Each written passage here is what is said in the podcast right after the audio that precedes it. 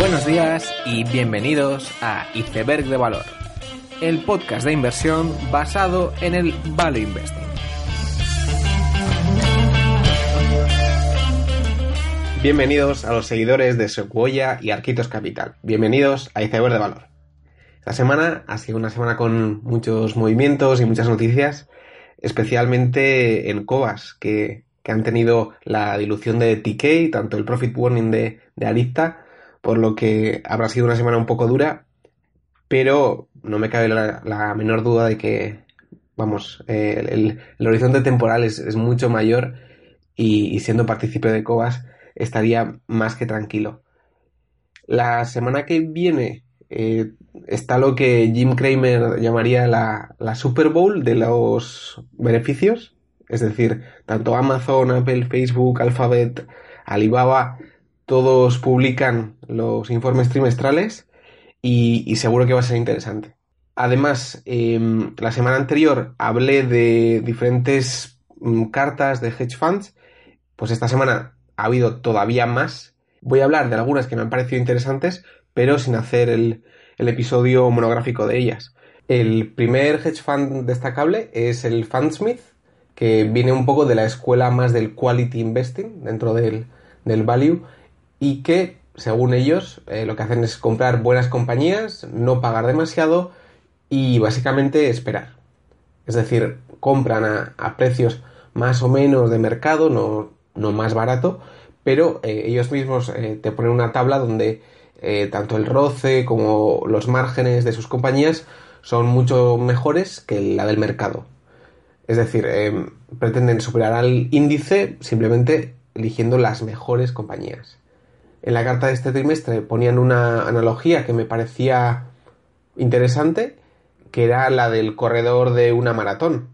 Eh, según ellos, lo que muchas veces diferentes escuelas dentro del value investing y, muchas veces lo que intentamos es eh, elegir compañías que estén baratas, eh, que suban, venderlas y pasar a otras que, que a su vez estén baratas en ese momento y de alguna forma lo que ellos dicen es que eso es eh, correr la maratón pero con corredores de, 400 metros.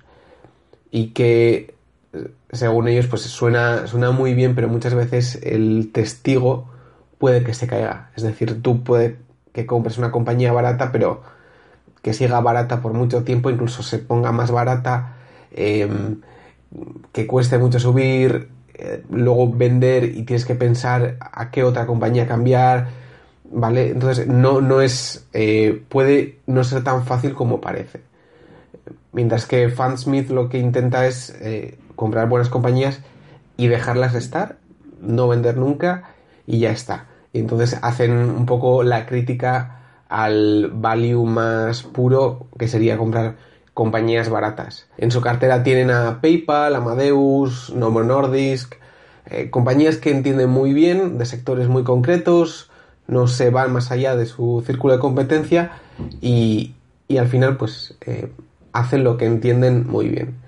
Además, en su carta ponían una crítica bastante fuerte a, los inversores eh, activistas, como pueden ser Bill Ackman, Einhorn, Dan Loeb, em, y al final eh, te pone una serie de casos en los que eh, esos inversores activistas han intentado cambiar a una empresa y no ha llegado a funcionar y hacen una crítica bastante dura ya que ellos son inversores activos pero pasivos en el sentido de que no son activistas.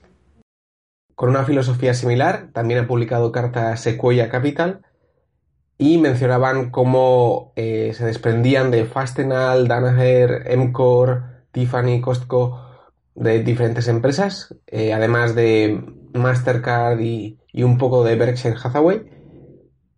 Y este fondo, que se centra más bien en la calidad, como hemos dicho, tiene como segunda posición ya a Alphabet.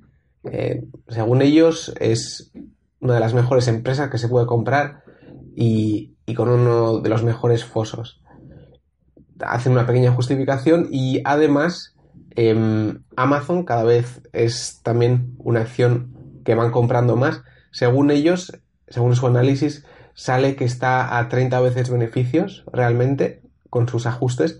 Y bueno, eh, es verdad que si, si de verdad le sale que está a 30 veces beneficios, quizás sí que merece la pena pagar eso por Jeff Bezos. Del lado más del Deep Value, también ha publicado Arquitos Capital su carta del trimestre y la verdad es que es bastante espectacular porque ha tenido un retorno anual del 80% bruto y 64% neto después de las comisiones. Y es un fondo que, como digo, hace un value más deep value con situaciones muy especiales, eh, pues situaciones más eh, distressed y complicadas. Y sus posiciones no son del todo públicas, pero sí que unas 6, 7 empresas sí que las mencionan. Así que sí que es una muy buena fuente de ideas. Y como digo, esto, este tipo de empresas no, no son tan fáciles como uno puede pensar, no es tan fácil, o sea, es difícil eh, no caer en trampas de valor y, muchos problemas, pero como se puede ver, se puede hacer muy bien y tener unas rentabilidades muy buenas que no son solo de este año, sino que eh, llevan con un 43% anualizado en bruto y después de comisiones un 34%. Así que echadle un vistazo a Arquitos Capital.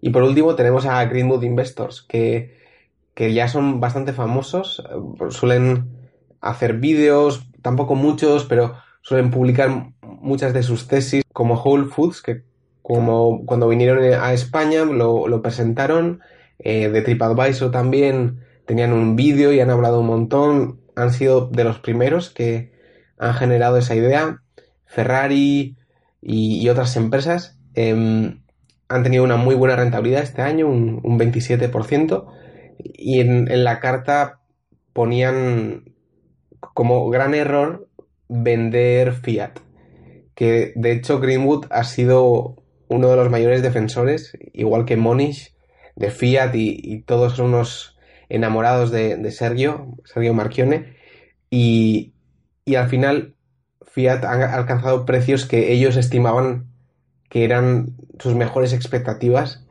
y que vamos, en el 2015 ni de lejos esperaban. Y, ellos vendieron, tenían Exor aún así, en la, compañía madre de, Fiat, pero la verdad es que Fiat sí que ha sido un caso muy curioso porque Sergio en su plan eh, quinquenal, creo que suele ser de 5 años, ya dijo que en 2018 iban a tener un beneficio de 5,5 dólares por acción, eh, nadie se lo creyó, en las compañías de análisis pues daban unas valoraciones muy malas a Fiat. Y al final pues parece que todo se va a cumplir y, la acción va a ser una de las más rentables em, en, los últimos años, vamos, y en el sector de coches probablemente la más rentable porque antes eh, Ferrari era parte de Fiat, hicieron una spin-off y Ferrari sí que ha duplicado y como digo, Greenwood es siempre una muy buena fuente de, ideas y de razonamientos que a mí me gusta mucho seguir. Y ahora quería pasar al tema del episodio, que es el problema o los problemas que tenemos, eh, por así decirlo, los inversores modernos.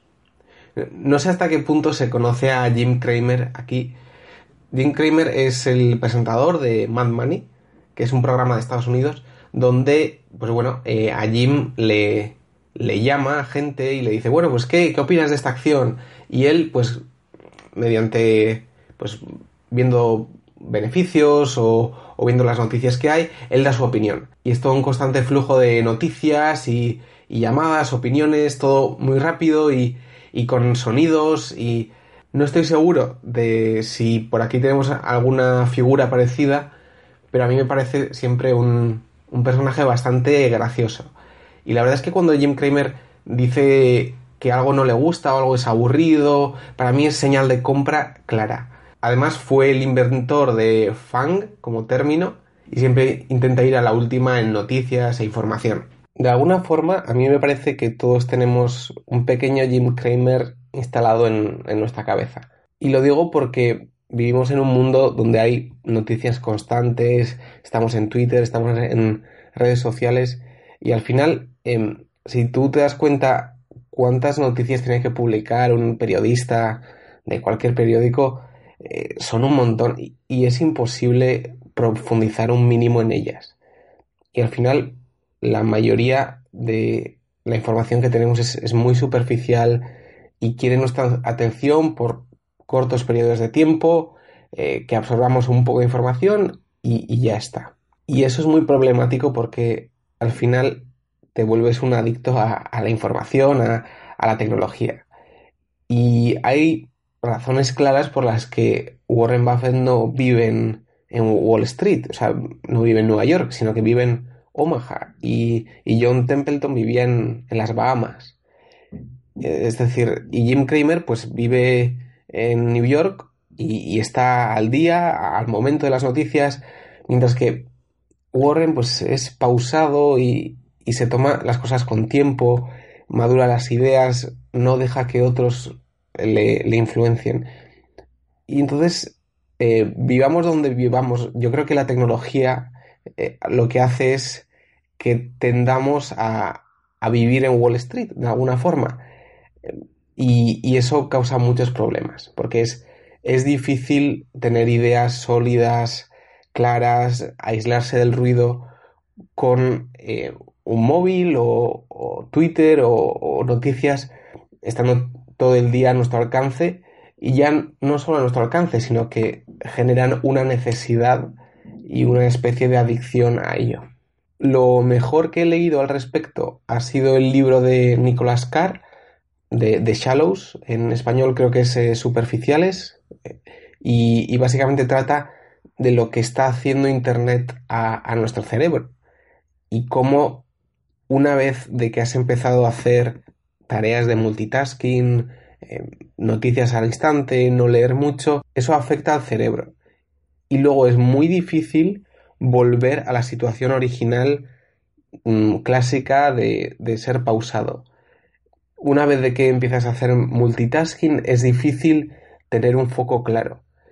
Y, él mismo cuenta cómo él estuvo un tiempo sin correo, aislado, y, lo difícil que eso es. Y no es una perspectiva ludita, o sea, no es ir en contra de la tecnología, pero simplemente hay que admitir o hay que entender que eh, si no la controlas, ella te acaba controlando a ti y, eso dificulta mucho el poder pensar de forma paciente y de forma inteligente.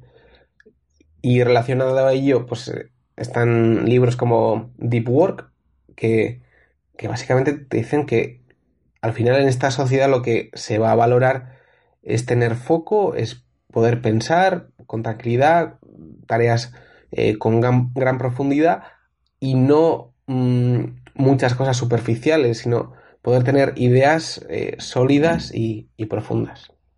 Aún así, lo que veo yo también es el problema contrario.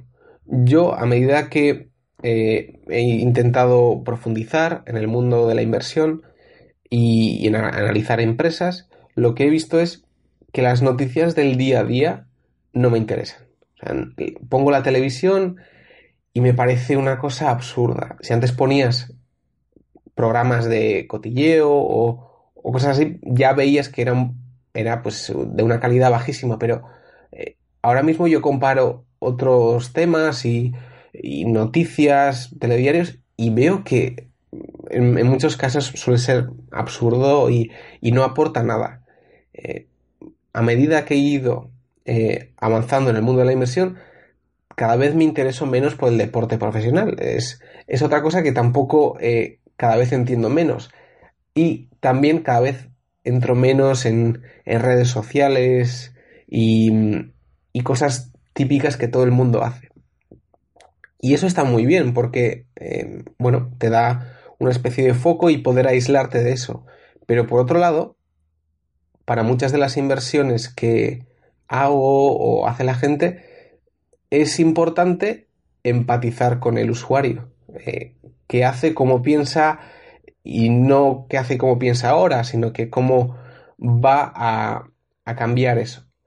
Y al final estás en una situación donde observas el grupo desde fuera y no dejas de ser el grupo. Lo cual es problemático porque te conviertes en una especie de analista psicológico de, del grupo, pero siempre con el temor de no saber realmente si, si te vas a poder adaptar a él. Lo que veo también es que sí que soy parte de un grupo que es el de la comunidad inversora, por así decirlo.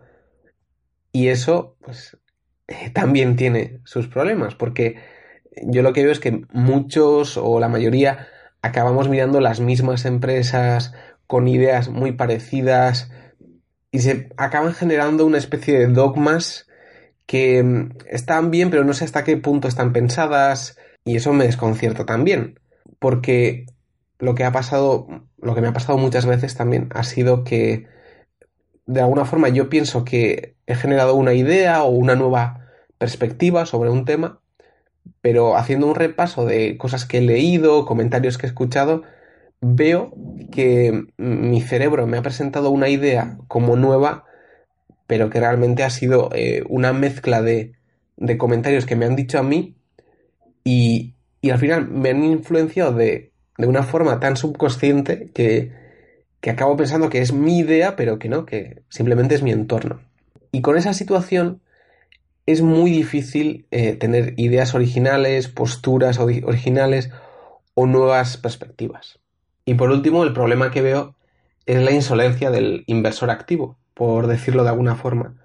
Y es que los índices son brutales. El Standard Poor's ahora mismo eh, lo ves superándote día a día y, y es, es brutal. Y lo han hecho muy bien durante mucho tiempo y ya sabemos todas las estadísticas. Hay muy pocos eh, fondos que superan al índice. Hay muy pocos inversores que consistentemente superan al, al propio índice. Además, no es solo eso, sino que eh, tú desde casa, cuando compras acciones y te pones a analizar, tiene cierta insolencia el decir, bueno, yo desde mi casa y desde el sofá, puedo analizar mucho mejor que todo, toda esta empresa de analistas, como puede ser Cobas o, o y yo lo voy a hacer mejor que ellos. Eh, siendo pues aquí yo solo y, y yo lo voy a hacer mejor. Y creo que al final todos los que empezamos en el mundo de la inversión tenemos esta insolencia que me parece muy sana también. Creo que de alguna forma pensamos que podemos ser el, próximo Warren Buffett, aunque no sea lo más probable, yo creo que está bien pensarlo e intentarlo. Y ya no es solo que pensemos que podemos ser los mejores, sino que yo creo que lo que nos gusta es poder analizar empresas y poder analizar cómo funciona tanto el mundo como las personas. Eh, es como cuando tienes, no sé, 15 años y te dicen, no, que, Audi es de Volkswagen. Y dices, pero ¿cómo, ¿cómo es esto, no? O sea, eh, es como que ves una realidad que está detrás de lo que todo el mundo ve. Y creo que es una de las razones por las que nos gusta tanto. Y, y aunque veamos al índice como un rival temible, otros analistas que, que tienen muchos más recursos, yo creo que si te gusta es algo con lo que se disfruta mucho. En este episodio he intentado explicar los problemas que veo yo que tiene el inversor moderno. Y, la verdad es que no tengo solución para ello. Es, verdad que tenemos un, montón de información superficial, es difícil aislarse del grupo, etc. Y, no tengo respuesta para, para ello. Me gustaría poder decir que tengo una metodología clara que, que evita tener todos estos problemas, pero no, no lo tengo. Y yo creo que hay que vivir con ello, entender dónde pueden venir los problemas y actuar e intentar mejorar. Y así terminamos el episodio de hoy. Espero que os haya gustado. Dale a like en YouTube, seguid en iBox, escribidme en Twitter. Nos vemos la, la siguiente semana. Y ya sabéis, seguid aprendiendo.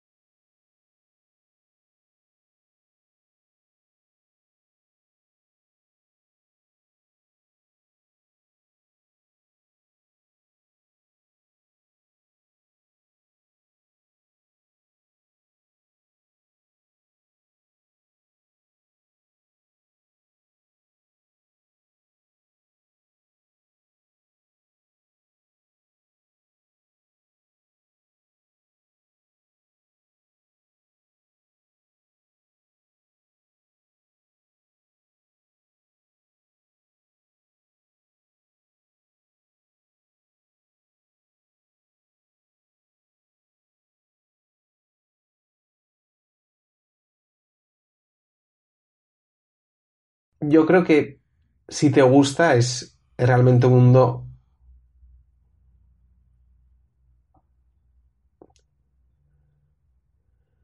Si te gusta, yo creo que es algo